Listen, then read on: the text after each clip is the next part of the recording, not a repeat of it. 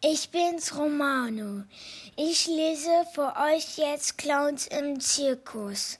Auf der Wiese am Stadtrand hat die, der Zirkus Carlos ein großes Zelt aufgebaut. Cornelia und Claudia und Nico gehen gemeinsam in die Vorbe Vorstellung.